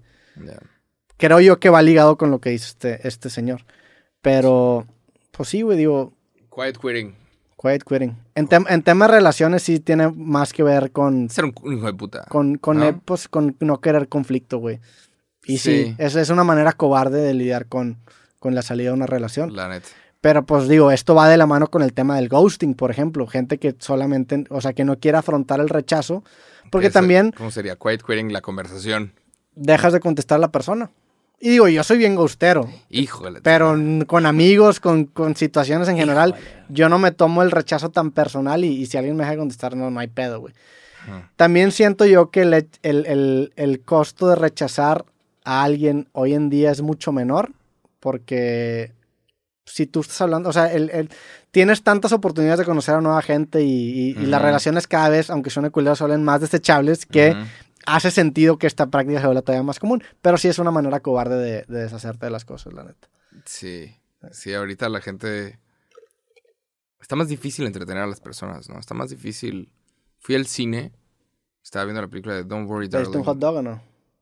Sí, me comí un hot dog. Uh, qué pedo, representando aquí los hot dogs. Saludos a todos los Sí, hot sí, dogs. sí.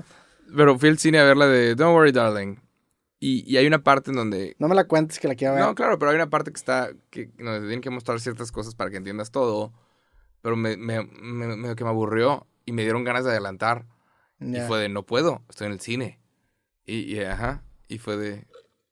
Sí, se me, me entró este sentimiento de, güey, o de repente, ¿qué dijo? Déjame, ¿sabes? Muchas Sí. veces estás en tu casa, ¿qué dijo? A ver otra vez, y no le puedes regresar.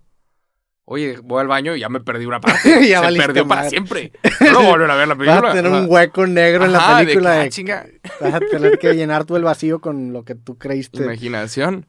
Pero fue de. O sea, sí, pues el cine... Sí, no sé si estamos cada vez más difícil de entretenernos, pero y me incluyo. Sí, claro. De ahorita algo no me gusta, lo que sigue. A ver, est- estamos- sigue. Estás en una conversación, ya no quieres hablar, vámonos. Sí, compi- compites con todo, güey. O sea, tú estás hablando con alguien y antes, en, por ejemplo, en 1995 estábamos tú y yo platicando en un restaurante y pues tú estás compitiendo a lo mejor con lo que dices a mesa, con lo que, no sé, con lo que te, te acordaste de la mañana y la competencia no era tan, tan fuerte. Hoy en día con tenerte un celular estás compitiendo con todo. O sea, ¿por qué te estoy escuchando a ti? ¿Por qué no estoy viendo a un perrito jugar ajedrez? ¿O por qué no estoy viendo a una morra en bikini? ¿O por qué no estoy...? O sea, compites con todo todo el tiempo. Sí. Por eso el span de atención es mínimo y por eso nuestra capacidad de comprometernos con algo es tan difícil. Porque el hecho de decir, madres, yo escojo estar aquí contigo en este podcast platicando y no escojo todo lo demás que pudiera estar haciendo en este momento. Por eso es tan cabrón comprometernos. Antes no, antes era más fácil, porque antes no competías con tanto. Y, y en el cine se acaba manifestando eso. Qué locura, ¿no? Sí, la paradoja de la decisión. Yup. Pero bueno, cerramos con la portada del día de hoy. Esa es la portada del día de hoy. Cambiamos de portada. La otra ganó. Ganó. Güey, le ganó por 17 votos. ¡Qué horror! A la, a la, a la portada de. Güey. Sí, me, me, me llegaron muchos, muchos mensajes de que casilla por casilla y no sé qué. Sí. Te, voy a, te voy a enseñar la historia para darle fe de legalidad y para que veas que no fui yo conspirando en contra de la portada. Pero, güey, ganó como por 17, 18 votos. Fue una mamada. O sea, estuvo muy reñida esa votación. En- la neta no creí que no creí que, que le fuera a ganar, güey. Tú, tú estás, le, le estás dando fe de legalidad a esta votación. ¿Cuál ganó? La portada que teníamos, 13.591. La portada nueva, 13.611. Puta madre. ¿Cuánto, cuánto es eso? 91 y el otro ¿cuánto fue? 11. 591 contra 611. Sí, son de que me... 20. Sí. ¿20 votos? Ganó por una mierda. The fuck? Y ahora tenemos una nueva portada. 20 personas, por 20 personas. Hijos de la chingada. Digo, ahora esta portada que, que nos mandó, vamos a, a darle crédito a este güey, va a estar compitiendo para la portada del podcast. Está bien, güey, la neta agregarle más diversidad, más competencia, porque la otra sí estaba arrasando. Ahora, la neta, siento que la otra tiene que, re- que regresar en algún momento porque sí estaba haciendo mierda. Ya. Es gracias a joseal.pixel. ¡Ey! Jo- Shout out. José Al Pantoja lo, lo hizo como que en colaboración. Gracias por la portada. Inspirada como en Pokémon, ¿no? Sí, nos tumbarán la portada porque estamos usando una Pokébola. Porque por ahí vi, vi el estudio de Resident Link. Hay un canal, el de Colin and Samir lo sacas, ¿no? Sí, sí. Les empezó a ir muy bien. Los vi en, en Los Ángeles, güey. Estos vatos. ¿Físico? Ahora, ahora que fui hace como dos semanas, ahí estaban estos güeyes. ¡Qué chingón! ¿Los saludaste? No, los vi de lejos. Fue Ah, no mames. ¿Estaban arriba o qué? Estaban de que... estaban, una estaban hablando, sí. ¡Qué chingón, güey! Les está yendo muy bien. Están conectados viendo Todo esos su vatos, canal, ¿no? todo su canal es de contenido. Sí. O sea, es para otros creadores de contenido, no es para la gente. Ah, entonces acércate, yo- acércate al micro, güey. Yo lo disfruto mucho su canal porque es para... O sea, hablan de creadores de contenido y de diferentes formas de hacer las cosas. Sé que son muy buenos tipos y, también, y ¿no? han estado, sí, sí, sí. Y han estado haciendo tours en los estudios de los youtubers. Y ahorita todos los youtubers en Estados Unidos tienen estudios, pero estudios pendejos. Todos ya están comprando de que No como esta mierda, la verga. No, no, está muy bien, está muy bien, pero ve, ve el estudio, ve el de Cody and el estudio de Red and Link. No mames, tú lo ves, de que tienen 100 personas empleadas. Ya. Y es de wow. O sea, está chingo, dan ganas. Y uno aquí con disfraz de papas a la francesa, güey. Pinche cuarto Uno aquí, por desde el tercer tres. mundo. Sí. hey, se hace lo que se puede. Pero hay unos estudios que es de que, wow, o sea, y ya tienen de que siete canales al mismo tiempo sucediendo. Y un cuartito nada más para hacer shorts de, una de un tipo. Y yo sé, órale. O sea, y productores y un montón de cosas. Bueno, si nos tumban esta portada por una. Pokébola sería una mamada. Ah, bueno, sí, claro, no, pero en Red and Link decían eh, que conforme pasó, pasó el tiempo, fueron quitando cosas que, que tenían licencias. Como tenían un Batman, tenían un no sé qué, tenían la cara de alguien. Y las fueron quitando para dejar puras cosas que fueran como libres de. Ya. Entonces, sí. No sé, no Te sé. lo qué- digo, no sé importa, qué- ¿eh? Digo, si nos vamos al deber ser, pues a lo mejor sí la Pokébola va a ser de que, oye, pues está haciendo alusión a. Digo, nunca dice que A- es una Pokébola, simplemente una es, una, es una bola. Esa, esa Roja mierda y- ha de estar súper registrada. ¿Tú crees? La Pokébola 100% registrada, güey. Pokéball License. License. Pokéball, trademark, trademark of ahí, ah, Nintendo. Sí, pues digo, Claro. el pedo no sé qué incluya esto. O sea, no sé. si- todo, todo, todo, güey. Todo. Para videojuegos, para ropa, para todo, güey. Ve todos los estados. Sí. No, es los mejores abogados del mundo. Pero bueno, es- esto no es una Pokébola. la palabra. Pokéball. Ya- ya, Pokéball. ya le dijimos un chingo de veces. la palabra. Poké.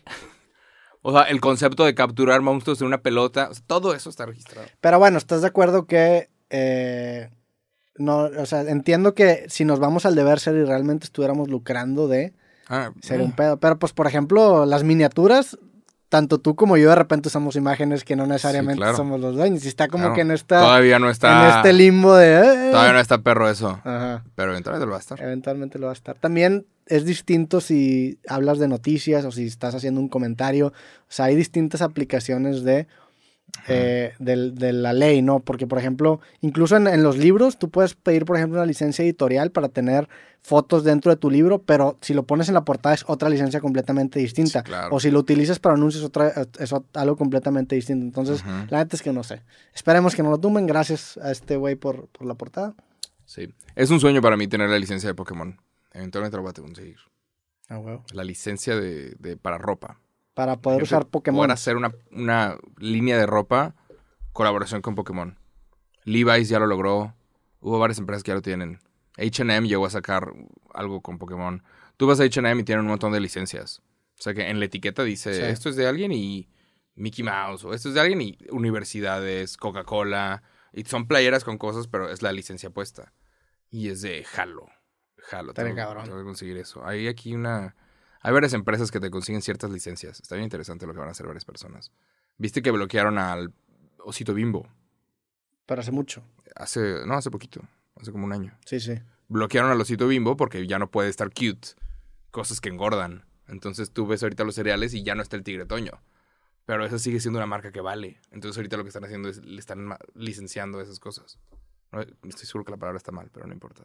Están licenciando las cosas de que... Están de, güey, el osito bimbo lo vas a usar para otras cosas. Mm, que de repente aparecen vamos a hacer llaveros, ¿no? vamos a hacer, vamos a hacer llaveros, vamos a hacer taleros, vamos a hacer todo. Entonces, el osito bimbo sigue significando algo y lo van a seguir usando y tú puedes comprar la licencia del osito bimbo para tenerlo donde tú quieras. Pero tiene que tener la B de bimbo y todos saben que se llama osito bimbo. ¿Tú tienes, tú, tú eres Team Osito Bimbo o...? Sí, claro. Sí, el Osito Bimbo, o sea, un Sí, pedo, sí, ¿no? sí, Solamente pero- está haciendo pan, güey, no está molestando a nadie y de repente ya lo Claro, pero desaparecieron. También, también se entiende, digo, cuando en este país la cosa que más mata a mexicanos son los ataques cardíacos, Digo, sí tienes que hacer ciertas cosas. Estamos disfrazados de hot dog y de papas la francesa. Estamos comiendo shout out HB, nos mandaron ojos con gomitas Sí. Y la decoración. Tenemos un montón de dulces que tú vas a dejar aquí. No, los vamos a regalar a niños.